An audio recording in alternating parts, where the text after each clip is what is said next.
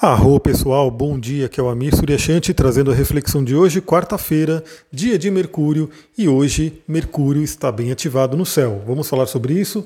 Bom, vamos lá. Primeiramente, se você está chegando aqui agora, lembra de seguir aqui no canal, de seguir aqui no Spotify, no iTunes, enfim, no agregador de podcast que você esteja utilizando.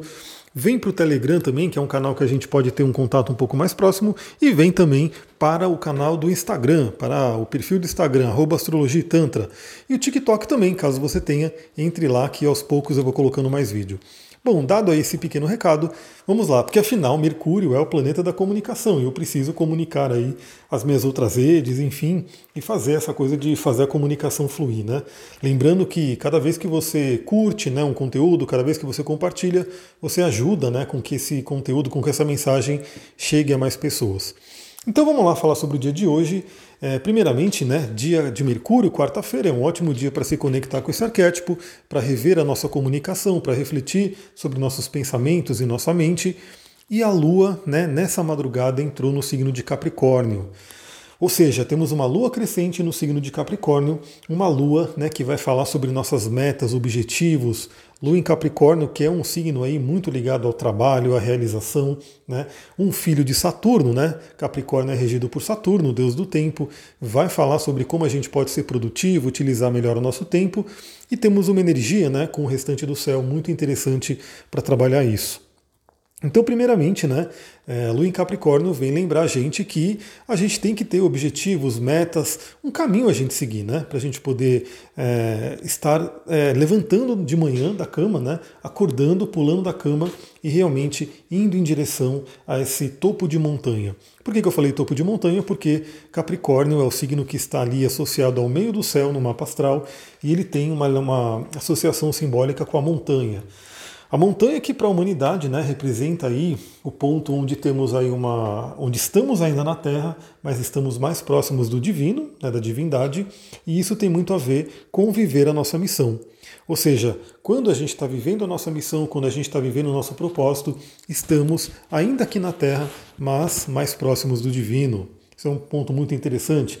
As tradições antigas, o xamanismo trabalha muito com a parte da montanha, né, do, do simbolismo da montanha, onde existe até um ritual chamado Busca da Visão. É, olha só que interessante, acho que eu vou começar a trazer cada vez mais coisa de xamanismo aí. Tem vindo aí bastante nessas né, coisas para eu falar. Então tem um ritual chamado Busca da Visão, onde quando a pessoa está meio perdida, quando a pessoa precisa de respostas, ela vai né, para o topo de uma montanha, fica ali sozinha, né, por volta de três a quatro dias, fica ali jejuando e orando, pedindo né, uma resposta do divino para o grande espírito, né, no caso do xamanismo, e ela recebe uma visão. A visão que ajuda ela a direcionar o caminho dela, a direcionar a vida dela. Então hoje é um, um, dia interessante, né? Você pode refletir: será que estou vivendo o meu caminho? Será que estou vivendo aí o meu propósito? Caso não, né? Por que não pedir uma visão? Claro que você não vai subir numa montanha, né? Hoje em dia é uma coisa muito mais rara de acontecer. Mas claro que se você puder pelo menos subir numa montanha, como fazer uma trilha, ir para um lugar alto, contemplar o céu, isso é maravilhoso, né? Mas eu acredito que a maioria não vai poder. Mesmo que você não possa subir numa montanha, você pode sentar, meditar, você pode visualizar você mesma, você mesmo subindo nessa montanha e se conectando com o grande espírito. Lembrando também que no xamanismo a gente tem as chamadas jornadas xamânicas, né, que é onde você encontra animal de poder, encontra ancestrais, né, faz uma série de curas, enfim, uma série de questões. E essas jornadas elas podem ser utilizadas, por exemplo, para isso. Né? Você pode fazer uma jornada subindo uma montanha né? e entrando em contato lá com o grande espírito, com os seus guias, mentores, com sua visão do divino e pedindo a sua orientação. E se você pedir, se você tiver uma boa visualização, certamente você vai ter respostas interessantes aí desse trabalho. Né? Então, primeira dica de hoje é isso: já pense aí no seu propósito, pense aí se você está fazendo crescer aquilo que você veio fazer aqui na Terra. Lembrando também que o mapa astral ele ajuda muito a você ter dicas, a você ter grandes pistas daquilo que a sua alma quis fazer quando ela encarnou aqui. Bom, aspectos que a gente vai ter hoje, principalmente de manhã, Logo sete e meia da manhã temos uma quadratura da Lua com Vênus. Então é aquele momento onde podemos ter aí um conflito de relacionamento e também uma certa insatisfação com relacionamentos. né? seja ela um relacionamento que você tem vigente, ou seja, se você está num relacionamento, já fica com um ponto de atenção aí para não entrar num conflito, né? ou para se entrar num conflito, é, resolver ele da melhor forma. E se você não tem um relacionamento, pode vir aí uma certa é, insatisfação por não tê-lo. Né? Então é um ponto importante para se trabalhar isso. Vale lembrar também que a, a, Vênus ela acabou de entrar no signo de Libra, né? Então, estamos entrando aí nessa energia de trabalhar nos próximos dias cada vez mais relacionamento, então isso é um ponto importante. E lembra que Capricórnio fala sobre propósito, sobre missão, Libra fala sobre relacionamento e né, eles estão se encontrando agora numa quadratura.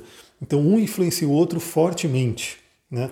Então, lembra que, novamente, é muito interessante quando você tem uma pessoa ao seu lado que não que ela vai fazer a mesma coisa que você, não é, não, não tem que ser assim, né? Cada um pode ter sua profissão, obviamente.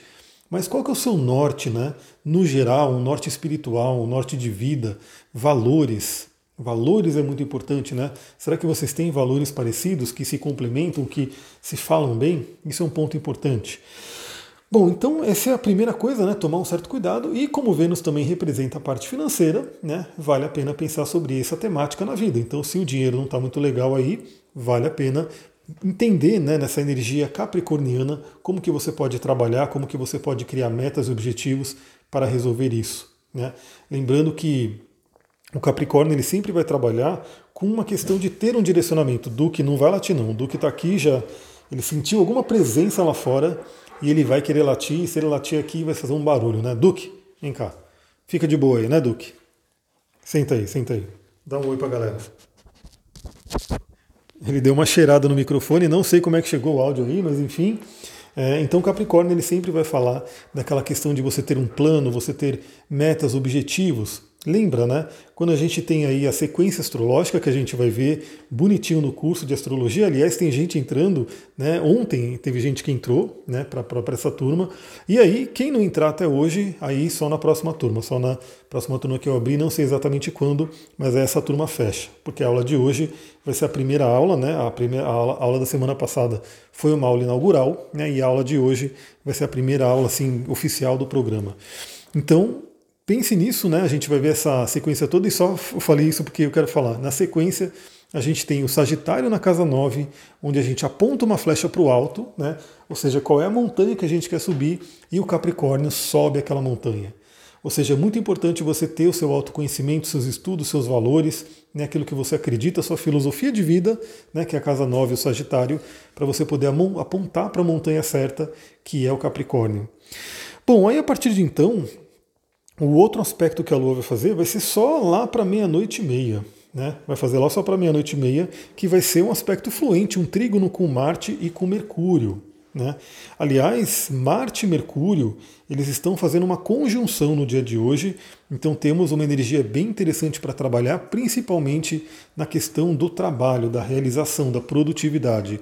Lembra, Virgem é um signo muito ligado à produtividade, ao trabalho, porque ele é um signo do elemento terra, né? um signo mutável de terra, que gosta de trabalhar, que gosta de produzir. Marte já está lá, ou seja, trazendo toda a força do guerreiro né, para o signo de Virgem.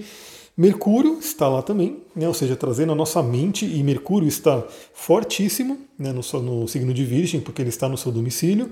E os dois estão em conjunção no dia de hoje, ou seja, Marte e Mercúrio estão unindo forças.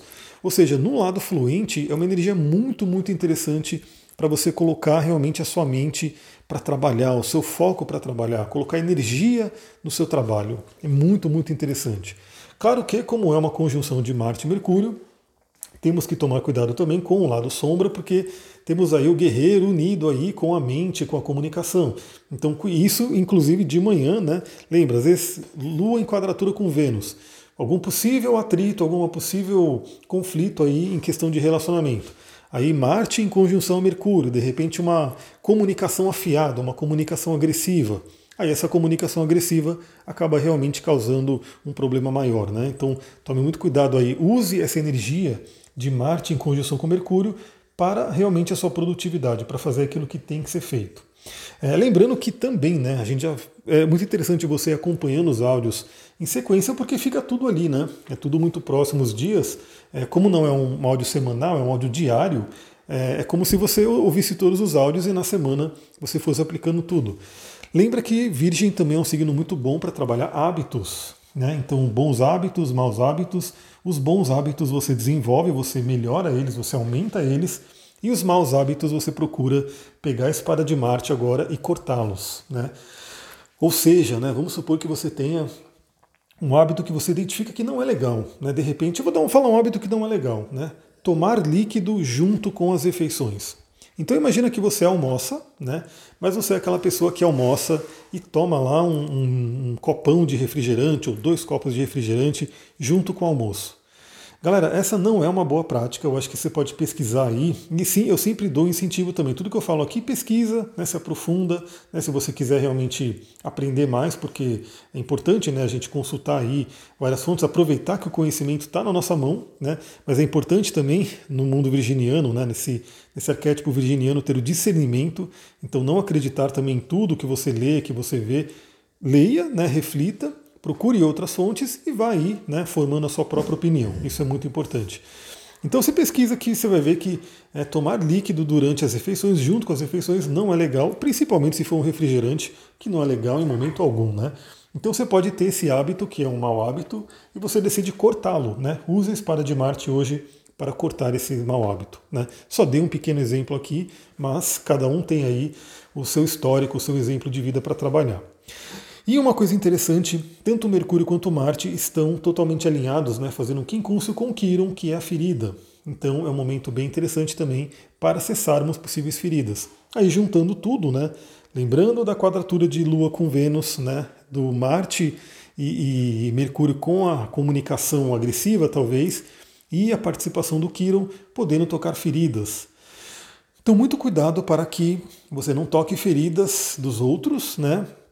E fique também atenta ou atento se tocarem as suas feridas. Né? E às vezes as pessoas tocam as nossas feridas e a gente tem a tendência de ter uma reação, né? uma reatividade muito forte. E eu sei que é natural, né? Como se. Imagina que você tem uma ferida física mesmo, um ponto ali que está ralado, que está doendo, um corte, e de repente alguém vai lá e coloca a mão, coloca o dedo ali. A tendência é uma reação rápida, uma reação agressiva para tirar aquilo e até uma certa raiva da pessoa que fez aquilo porque causou uma dor mas a gente pode ter aí um treino, a gente pode ter aí, como eu posso dizer, uma, uma prática de procurar não sermos tão reativos com isso. E aprender que, principalmente falando, né, de assim como, aliás, é uma coisa bem interessante, tudo é muito correlacionado, né? Assim como, às vezes, para você tratar uma ferida física, ela vai doer um pouco porque você vai ter que tocar nela, você vai ter que limpar ela. Eu lembro, né, quando eu andava de bicicleta para lá e para cá, nos morros aqui de Mariporã, e quantas vezes eu não caí, né? Tomei aquele capote de bike, saí rolando, ralando aí o joelho, ralando o braço, tudo no asfalto, na terra, enfim.